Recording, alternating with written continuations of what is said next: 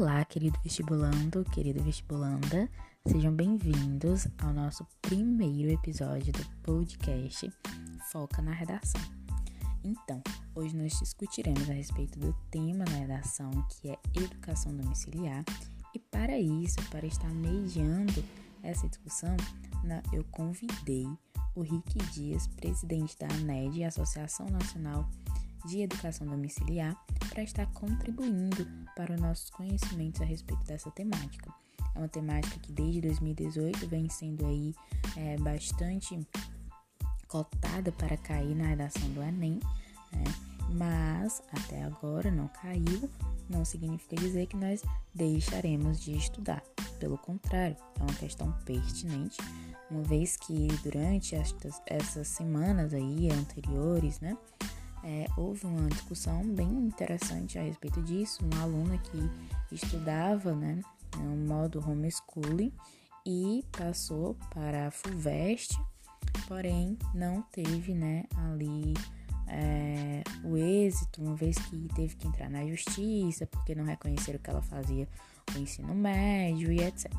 Então, para ajudar aí na compreensão a respeito do da educação domiciliar, eu convido o Rick Dias e eu espero que vocês, vocês aprendam bastante a respeito do assunto e ele está aqui para contribuir com os conhecimentos de vocês. Então, bora focar? Então, o paradigma da escola é aquele que diz. Hoje tem uma frase que governos de direita, esquerda e centro, durante décadas a fio, é, colocaram na nossa cabeça de que o lugar de criança é na escola. E eu sei que vocês completaram essa frase aí na mente de vocês, porque isso está no nosso inconsciente que é coletivo. A gente acredita piamente que o lugar de criança é na escola. E pode ser que seja mesmo, mas será que é para todas as crianças? Então, esse exercício que a gente precisa fazer é de que a gente vai para casa depois dessa aula, respirar um pouquinho, pensar, ruminar esse assunto, porque ele é meio é, difícil de engolir de início, porque na nossa cabeça consta que lugar de criança é na escola. Como é que agora a professora Igor traz um maluco para falar de vocês, de tirar a criança da escola? E o cara louco que tirou os filhos da escola? E como é que eles chegaram à universidade, ao mercado de trabalho? Bom, gente, primeiramente a gente precisa entender que a humanidade viveu milhares de anos sem a escola. E a escola, como nós conhecemos hoje, carteiras enfileiradas, a carteira do professor, o quadro, o giz, uma carteira atrás da outra, divisão rígida em séries. Então, a escola que nós conhecemos hoje, ela é até, eu diria, uma invenção moderna, tem mais que 200 anos, e apareceu depois da introdução do pensamento iluminista. Ela foi meio que avalizada pelos ideais da Revolução Francesa e depois veio em si a Revolução Industrial. Naquela época, as famílias elas educavam seus filhos em casa. Os filhos eram educados pelos próprios pais ou eles contratavam tutores, famílias de elite contratavam tutores para instruir seus filhos naquilo que a gente vai chamar aqui de instrução formal ou saber formal. Esse saber que vem aí dos livros, especialmente os livros didáticos. E aí, naquele momento, acontece uma virada no mundo, e não só a escola começa a se tornar obrigatória, como há um processo de escolarização que continua até hoje. Nesse momento, naquele momento lá, que, que aconteceu? Aconteceu uma espécie de divisão de papéis que foi feita na nossa sociedade.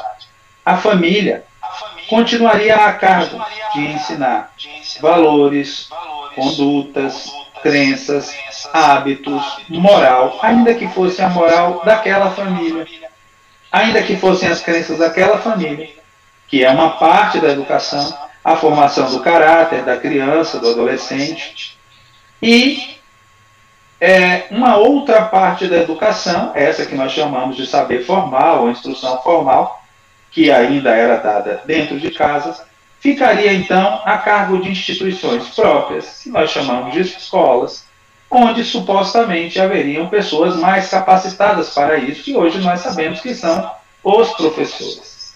Bom, de lá para cá é um processo que vem de forma contínua e essa retomada da educação domiciliar, pelo menos do ponto de vista histórico oficial, ela se dá ali no final dos anos 60, início dos anos 70, nos Estados Unidos, quando um professor, vocês podem pesquisar isso, chamado John Holt, influenciado pelas ideias de um filósofo austríaco que morava no México, chamado de Ivan Illich, ele começou a repensar as escolas. Naquela época, ele já achava que as crianças precisavam de um espaço de aprendizado lúdico e de um aprendizado muito mais focado nas aptidões, nas inclinações daquelas crianças. E o que John Holt estava propondo era uma verdadeira revolução no sistema educacional americano e, consequentemente, no sistema educacional mundial. Só que, com o passar do tempo, o John Holt ele foi percebendo a força do sistema que ele mesmo não conseguiu vencer. Mas ele percebeu que havia um lugar onde esse tipo de educação que ele pensou poderia acontecer, que era no seio da família. Ali ele cunhava uma das primeiras expressões ligadas a isso, que é o unschool ou unschooling, que quer dizer desescolarização, aprender fora do processo escolarizado de aprendizagem. Depois esse termo foi aperfeiçoado, digamos assim, não sei se posso usar esse termo aperfeiçoar, mas esse termo foi trocado é, pelo termo homeschooling, que se a gente fosse traduzir seria escola em casa ou escolarização em casa, mas é o nome que eles dão aí nos países de língua inglesa, homeschooling. Aqui no Brasil costumamos chamar de educação domiciliar, alguns chamam de ensino domiciliar. Então, é, a educação domiciliar, conceitualmente, é o que? Eu expliquei a vocês como a escola que conhecemos hoje ela foi surgindo e a educação domiciliar, do ponto de vista conceitual, ela é uma modalidade de educação.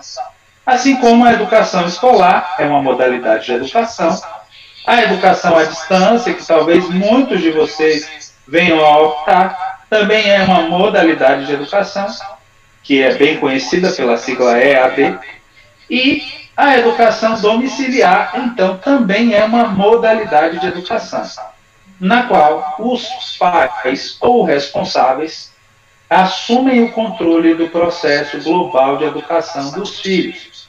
Ou seja, além de ensinar aos filhos valores, condutas, hábitos, crenças, perdão, eles também agora vão ser responsáveis pelo saber formal, por esse saber que vem dos livros.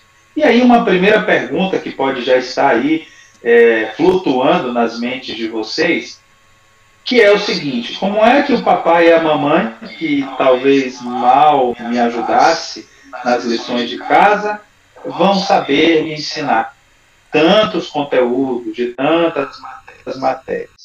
E às vezes os papais, as mamães pelo Brasil, famílias educadoras, que antes estavam com os filhos na escola, me perguntavam antes de tomar essa decisão: Falavam, Rick, eu queria muito conhecer o homeschooling, na verdade eu queria praticar homeschooling, mas eu não lembro mais o cálculo do delta, eu não sei a fórmula de Bhaskara, eu, nossa, se falar comigo de concordância verbal, ou encontro o objeto direto na frase, eu saio correndo.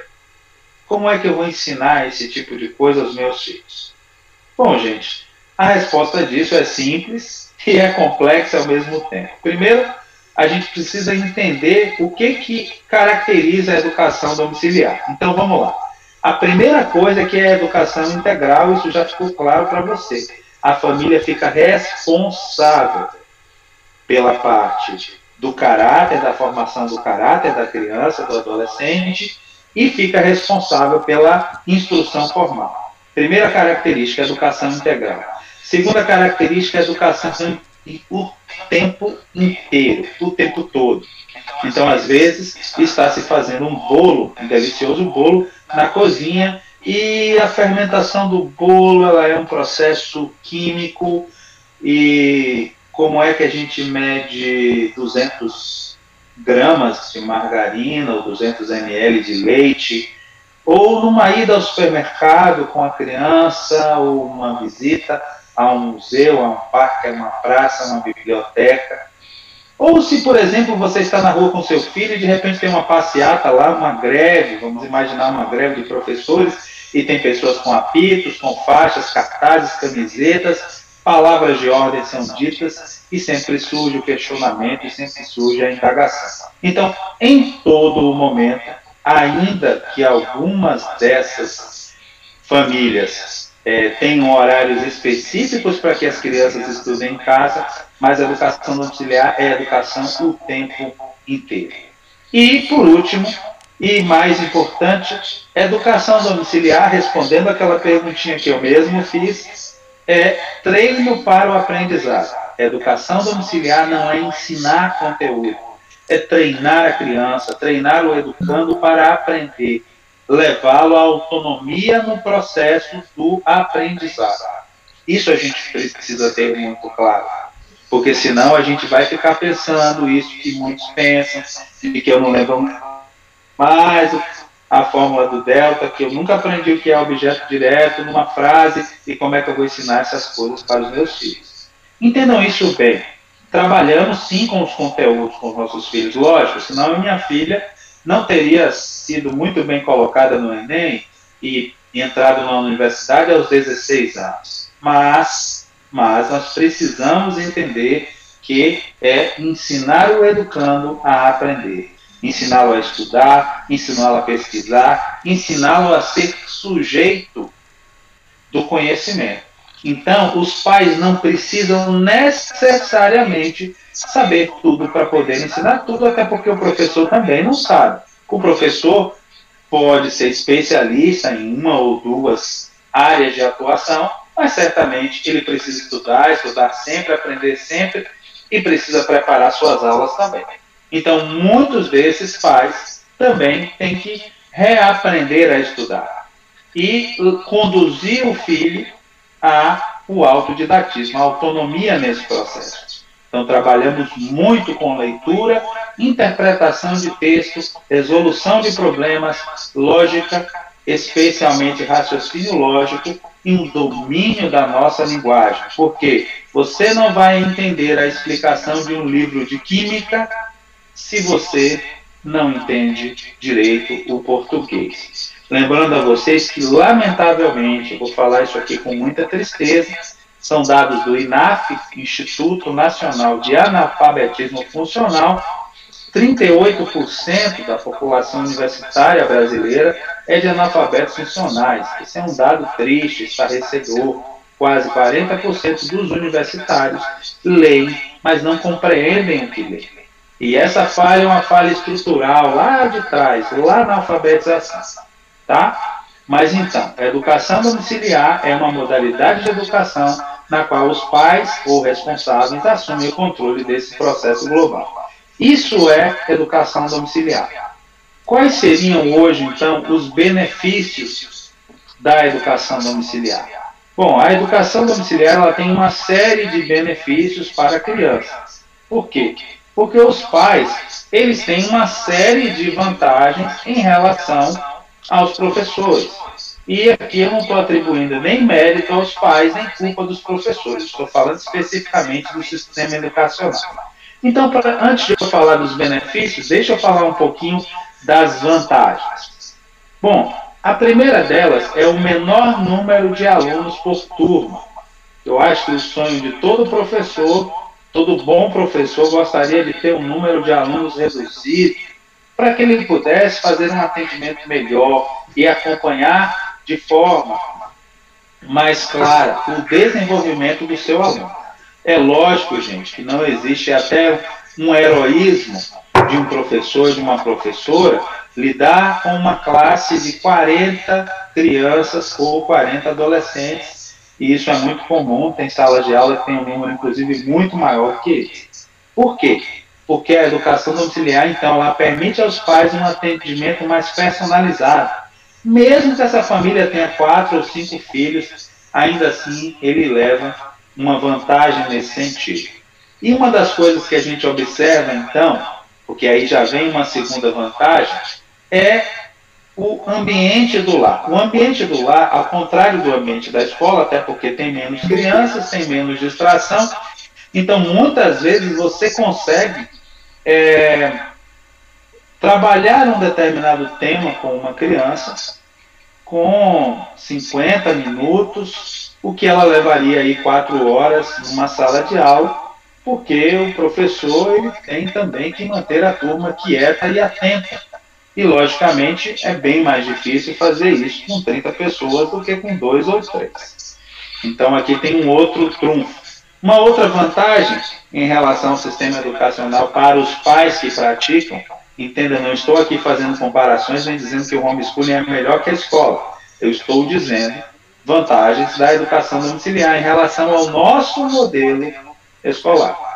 Uma outra vantagem seria que os pais têm um zelo, um vínculo, uma carga no coração pela vida dos filhos como um todo. E o professor ele não tem essa obrigação. O zelo dele está ali no horário de aula, logicamente, e os pais conhecem a criança fora do momento do estudo. Então, isso é muito importante porque educar é um ato de amor. E a gente, de fato, só aprende alguma coisa com alguém, e aqui eu estou tomando emprestado uma fala da pedagogia, quando nós liberamos essa pessoa afetivamente em nossos corações.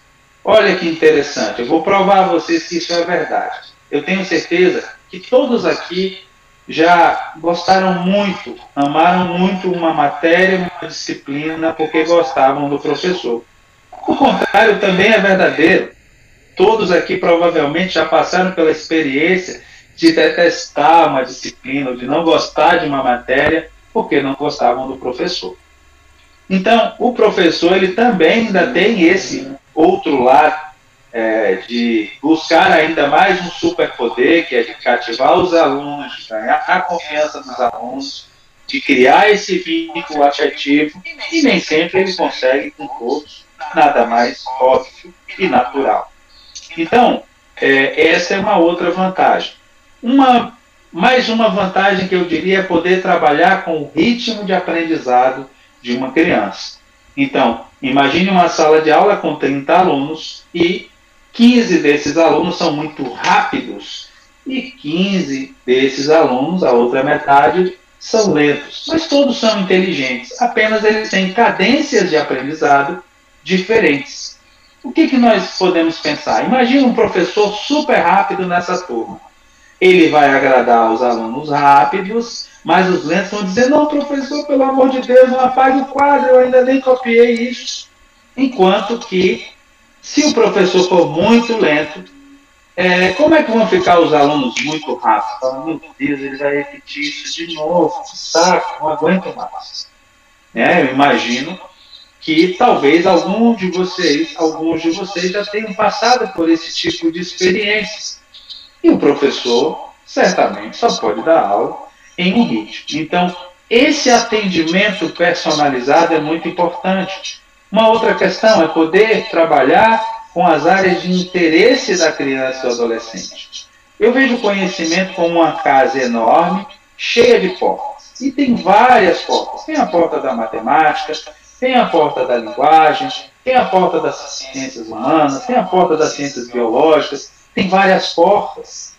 Então, deixa a criança entrar no conhecimento pela porta que ela quer. Quando ela entrar nessa casa, haverão outras portas e outras salas onde ela vai entrar. Não necessariamente a gente tem que achar que todas as crianças, a partir dos 4 anos de idade, entre os 4 e os 17, todos os indivíduos têm que ficar dentro de uma sala 4, 5 horas do dia aprendendo que isso é condição para todos, se as pessoas são diferentes. Bom, é, em relação a vantagens, o que, que a gente pode ver? Isso aqui eu aprendi primeiramente lendo, estudando, uma série de estudos e trabalhos científicos que foram feitos nesses, nos últimos 40 anos, nos países que já estão avançados. É, e esse legado que nós, que nós recebemos, ele se confirmou também em nossa casa, minha casa, por exemplo, que é, é a, a, educação domiciliar ela, ela devolve ao aluno, ao estudante, o gosto pelos estudos, o prazer de aprender. Ela desenvolve empreendedorismo, ela produz adultos seguros e com autoestima sólida. É, ela desenvolve ah, também é, estratégias de aprendizado, porque é, existem fórmulas que nem se conhecem ainda, mas existem pessoas que podem descobrir novas fórmulas para resolver talvez os mesmos problemas ou as mesmas equações. Ela desenvolve a disciplina de estudo. Então, e produz excelentes resultados acadêmicos, em média de 15 a 30% melhores do que as escolas convencionais públicas. Pelo menos as escolas públicas aí, é, canadenses e americanas, onde estão é, sendo feitas esses, onde foram feitos muitos desses estudos. Então, a educação domiciliar, a gente chama de domiciliar, mas ela não acontece só no domicílio, ela acontece no seio da família. Então, essas crianças, elas, na verdade, têm os pais como responsáveis, que podem lhe ensinar muitas coisas, mas como eles, logicamente, não têm amplo domínio de uma série de, de temas, eles vão estudar com os filhos e ajudar os filhos a estudarem. Hoje temos recursos extraordinários. Né? A internet é um deles, temos muito lixo na internet, é verdade, mas nós temos também muita, muita coisa boa. Afinal de contas, só o Google hospeda 1 trilhão e 200 bilhões de páginas. Olha o tanto de informação que está ao alcance de um clique do mouse. E a gente precisa apenas saber onde encontrar essas informações. Tem informações para todos os gostos e bolsos. Então, essa é a educação domiciliar. A educação domiciliar é praticada em outros países? Sim. Com certeza nos Estados Unidos, que foi aonde eu comecei falando, mas se a gente puder dar uma geral, são 64, 65 países hoje no mundo que reconhecem, regulamentam ou permitem de alguma forma a educação domiciliar. E eu poderia citar lá na América do Norte, Estados Unidos e Canadá. O México está começando, não tem uma legislação, mas as famílias não são perseguidas. Aqui na América do Sul, Colômbia, Chile, Equador e Paraguai já regulamentaram, já reconhecem o direito dos pais. Na Argentina, por exemplo, é, não há essa permissão por escrito, mas muitas famílias fazem a educação domiciliar na Argentina sem impedimento algum. Na Europa, é mais fácil dizer os países que não permitem, e ali a gente tem a Alemanha, por motivos óbvios, aliás, foi Adolf Hitler que criou essa lei em 1938, proibindo os pais de ensinarem os filhos em casa, né, e a gente não precisa dizer porquê. A Suécia é um país que permite, mas ninguém faz, porque os critérios são absurdos. Mas ali nós temos, por exemplo, Finlândia, primeiro lugar no mundo em educação, permite a educação auxiliar, a França, com muita liberdade, todo o Reino Unido, se a gente pegar a Inglaterra, as duas Irlandas, a Escócia e o país de Gales, com toda certeza, tá? Portugal, é, Itália, é, no leste europeu, alguns países como a Rússia, você na Rússia se pratica a educação domiciliar amplamente, Romênia, Bulgária é, e outros países ali, Polônia também. É, nós poderíamos citar a África do Sul e aqui eu posso falar um pouquinho dos BRICS, né, aquele bloco de países que são formados por Brasil, China, Índia, Rússia e África do Sul. Na África do Sul é permitido, na Rússia já falei, na Índia em alguns lugares sim, outros não, na China isso é bastante confuso, e no Brasil, lamentavelmente, as famílias ainda são perseguidas pela justiça, pelo judiciário, por causa da prática do homeschooling. Depois eu vou chegar aí no Brasil. Bom, é, ainda na Ásia, Singapura, Japão, é, nós podemos citar aqui como países importantes que, que tem, estão ali no topo da educação mundial. Na Oceania, Austrália, Nova Zelândia, no final das contas são 65 países, nos cinco continentes, de regimes de governo diversos. Eu esqueci até de citar que no Oriente Médio, em Israel, é permitido. E, lamentavelmente para nós, eu preciso dizer a vocês que a maioria desses 65 países está à nossa frente nos índices de liberdade educacional, nos índices de desenvolvimento da educação, nos testes do PISA e em outros rankings e índices de educação da ONU, da Unesco, da OIDEL, que são instituições que medem aí é, esses, esses parâmetros, tá? Elas avaliam as nações. Bom, a educação domiciliar no Brasil é legal ou é ilegal?